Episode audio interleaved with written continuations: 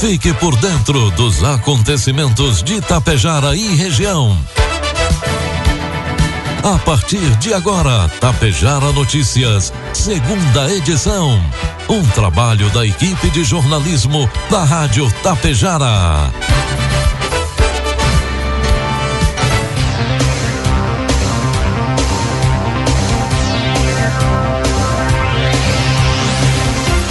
12 horas com 33 minutos, 17 graus de temperatura. Boa tarde. Está no ar aqui pela Tapejara FM, a segunda edição do Tapejara Notícias, nesta quarta-feira, 27 de setembro de 2023. Tempo encoberto em Tapejara você confere agora os principais destaques dessa edição. A Água Santa firma termo de fomento com a Asacop do Estado. Charrua realiza atividades sobre a Semana Nacional do Trânsito.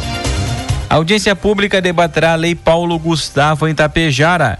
E Patran constata destruição de mata nativa em Água Santa.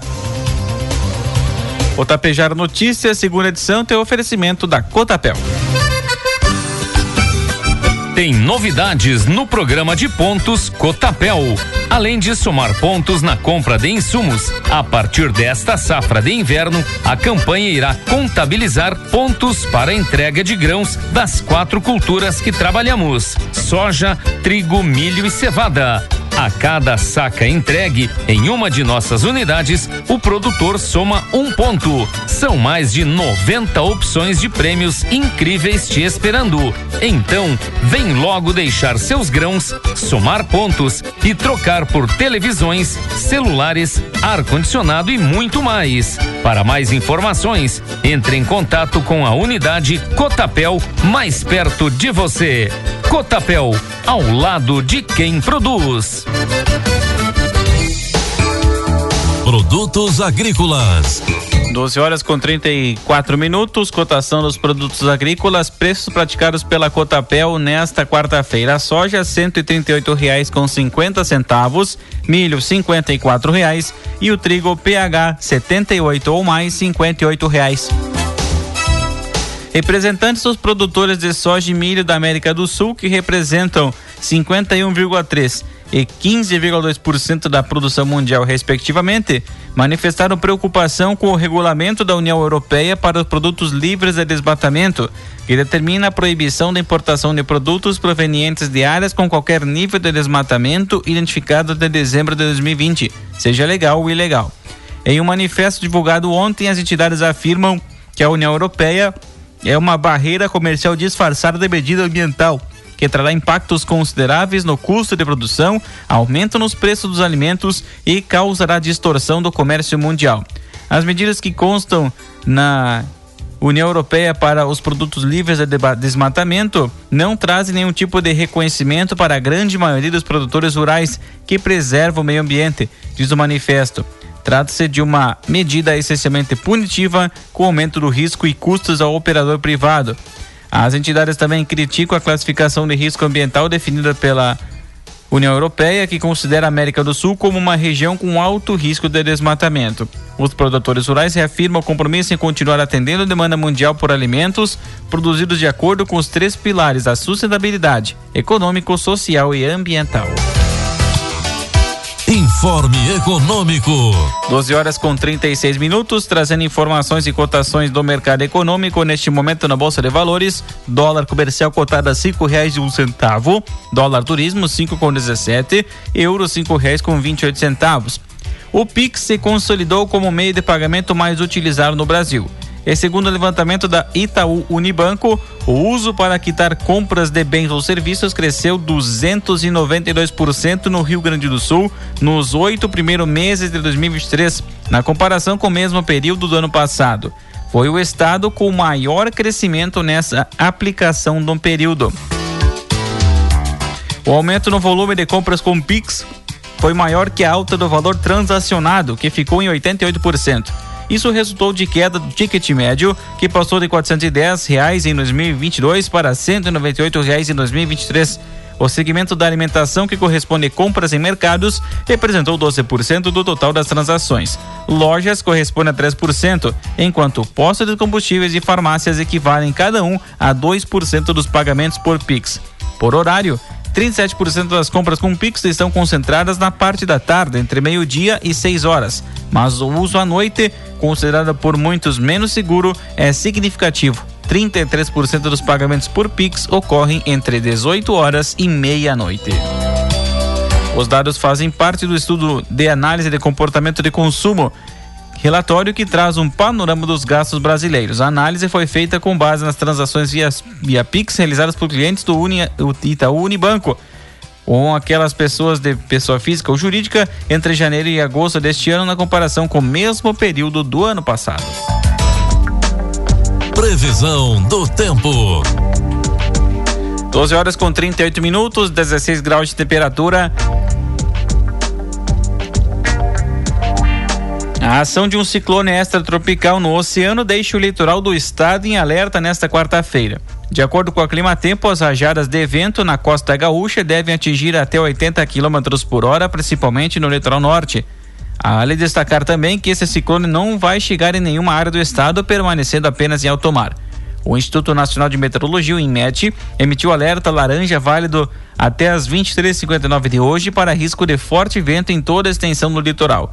O órgão chama a atenção para o fato de que construções sobre as dunas de areia estão sob risco. Também foi emitido um alerta amarelo válido até as 10 horas de hoje para um risco de temporal no litoral norte, norte, serra e parte da região metropolitana. Com baixo risco de corte de energia, estragos em plantações, queda de galhos de árvores e alagamentos. A ação de uma frente fria associada ao ciclone no oceano forma pancadas de chuva que atinge boa parte do estado. A precipitação mais intensa ocorre no norte, sendo que existe o risco de temporal. Em Tapejara, quarta-feira amanheceu com tempo instável, previsão de período de nublado com chuva a qualquer hora. O acumulado para hoje é de 5 milímetros e a temperatura pode chegar a 19 graus. Para amanhã, quinta-feira, sol com aumento de nuvens de manhã, pancadas de chuva à tarde e à noite. 5 milímetros é a precipitação e a variação térmica entre 7 e 20 graus. Destaques de Itapejara e região.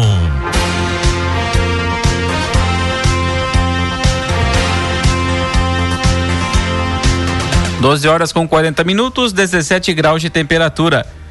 Na manhã de ontem, terça-feira, uma equipe do 4 Grupo de Polícia Militar Ambiental de Lagoa Vermelha atendeu o ofício do Ministério Público referente a alerta de desmatamento na plataforma Biomapas na Capela São Caetano, no interior do município de Água Santa.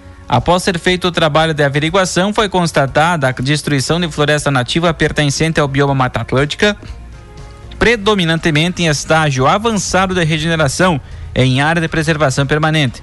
Cabe destacar que durante a realização dos levantamentos fotográficos e topográfico, os policiais militares ambientais confirmaram que o responsável pela referida área já havia sido autuado por este órgão ambiental em outra oportunidade pelo mesmo crime cometido. No próximo dia 4 de outubro, às 7 horas da noite, no Centro Cultural José Maria Vigo da Silveira, em Tapejara, ocorrerá uma audiência pública para debater com a comunidade cultural a implementação da Lei Paulo Gustavo no município. Esse procedimento é obrigatório de acordo com a norma. Tapejara disponibiliza um montante de R$ 240.526,18 para projetos culturais na área audiovisual e outros. A audiência tem o propósito de permitir que a prefeitura ouça a comunidade a respeito da melhor forma de utilizar esses recursos. Aprovado no ano passado, a Lei Paulo Gustavo, conforme o artigo 3 prevê que a União disponibilizará 3 bilhões e 800 milhões de reais para serem aplicados em ações emergenciais destinadas a combater e mitigar os impactos da pandemia no setor cultural.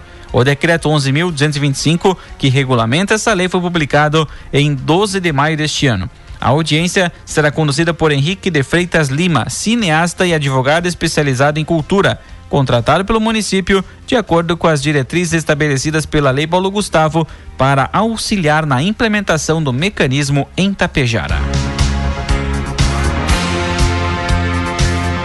A Semana Nacional do Trânsito, evento que acontece anualmente entre 18 e 25 de setembro, tem como objetivo estimular ações educativas que visam a conscientização da, da sociedade na segurança no trânsito. Instituída pelo Código de Trânsito Brasileiro, CTB, em 1997, a Semana Nacional do Trânsito promove por meio da conscientização de condutores, passageiros, ciclistas e pedestres um trânsito mais seguro deve ser o momento em que todos os integrantes do Sistema Nacional de Trânsito promovam ações de educação e conscientização para a segurança no trânsito. Visto isso, a Prefeitura de Charrua, através do Departamento de Trânsito, realizou na última semana uma palestra com os alunos do turno da manhã nas escolas municipais e estadual do município, buscando instruir sobre regras de trânsito e ensinamentos que visam conscientização dos alunos na segurança do trânsito. Além disso, os alunos do turno da tarde foram até a sede dos bombeiros voluntários aqui em Tapejara em uma visita que objetivou conhecer o funcionamento do trabalho e também os equipamentos utilizados.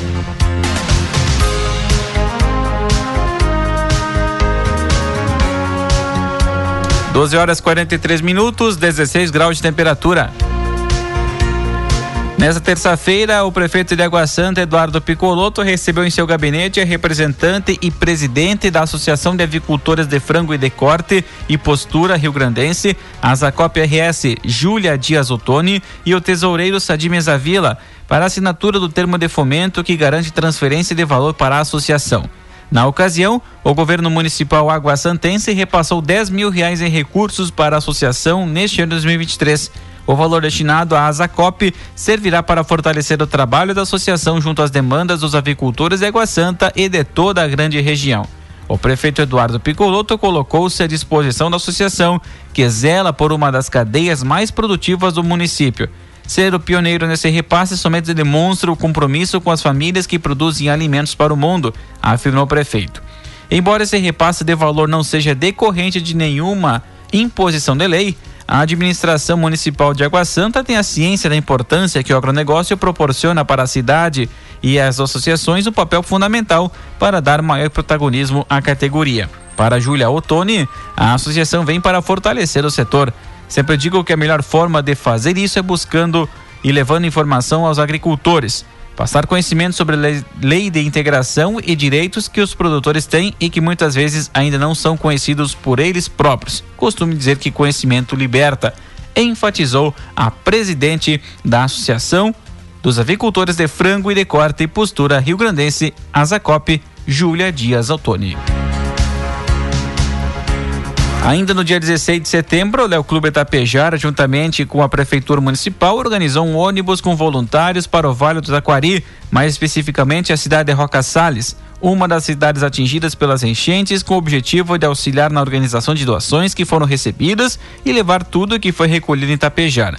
Foi um momento de aprendizagem e esforço de todos que se colocaram à disposição, pois tinha e ainda tem muito trabalho a ser feito por lá.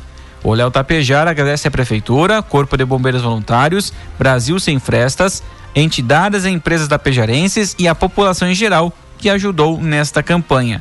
Foram destinados alimentos, produtos de higiene, material de limpeza, ração para animais, roupas, entre outras doações. Também vale salientar que ainda não foi utilizado todo o dinheiro arrecadado.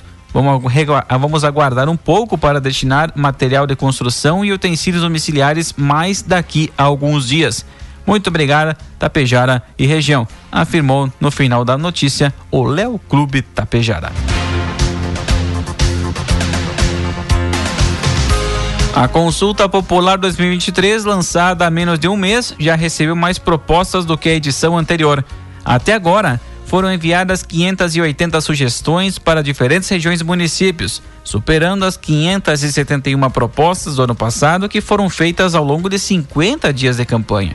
A primeira fase da consulta, que dura 30 dias, termina nesta quinta-feira, dia 28, sendo o prazo final para os cidadãos enviarem suas ideias. Todas as propostas passam por uma avaliação técnica e, se estiverem dentro dos critérios pré-estabelecidos, são incluídas no caderno de demandas elegíveis e podem receber apoios. Para encaminhar uma proposta ou apoiar sugestões, é preciso fazer o login no portal da consulta popular com a conta gov.br. Daniele Calazans titular da Secretaria de Planejamento, Governança e Gestão, destaca a importância da etapa inicial da consulta popular pois norteia as ações que estarão em pauta durante o período de votação. Ela também ressalta o processo no envio de propostas como evidência do engajamento da população em propor melhorias para a sua gestão. A etapa de votação da consulta popular acontecerá entre 27 de novembro e 1 de dezembro. A consulta popular foi instituída no Estado em 1998 como mecanismo democrático e participativo, pelo qual a população tem a oportunidade de sugerir melhorias para seu município ou região decidir onde será empregado parte do orçamento do Estado. Neste ano, 60 milhões de reais foram destinados para a consulta popular, valor que será distribuído entre as 28 regiões dos Conselhos Regionais de Desenvolvimento.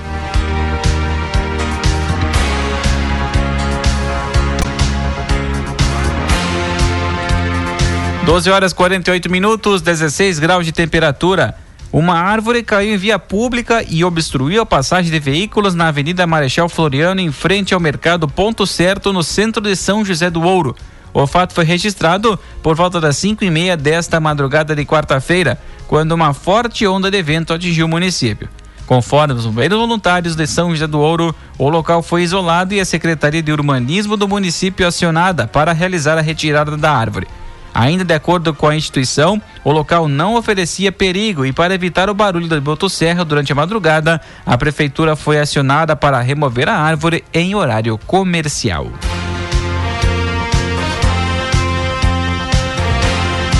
A Secretaria de Serviços Gerais informa que a iluminação em algumas praças de Passo Fundo está comprometida em razão de furto de cabos. As equipes da prefeitura executam ações para restabelecer a iluminação de forma paliativa, até que seja possível licitar um projeto de modernização da iluminação e das caixas de passagem de e eletrodutos, a fim de dificultar os furtos de cabos de iluminação nas praças. Na Praça Capital Jovino, na Santa Terezinha, o furto de cabos comprometeu toda a iluminação da praça. Na Praça Antonino Xavier, próximo ao Hospital de Clínicas, o furto de cabos comprometeu também toda a iluminação da praça no Parque da Gari. O furto de cabos comprometeu parte da iluminação. Mais três ocorrências de furto e mais dois mil metros de cabos de fios foram furtados. O furto de cabo já na Praça Toqueto comprometeu toda a iluminação da praça. Em todos os locais, a secretaria instalou três postes e luminárias de LED para reforçar a iluminação alta. Na tarde de ontem, uma guarnição da Brigada Militar foi deslocada até a rua Nelson Ellers, no centro de Erechim, para averiguação de situação de um indivíduo de 31 anos que foi detido em via pública. No local, uma pessoa informou que o homem havia lhe ameaçado e roubar o seu celular e dinheiro. A vítima pediu por ajuda e o suspeito foi detido por populares.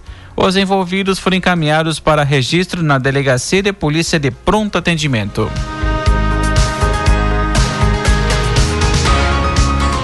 Na manhã de ontem, terça-feira, a Brigada Militar foi acionada para verificar a denúncia de furto de produtos químicos em um pomar na localidade de Capão da Herança, no interior de Vacaria.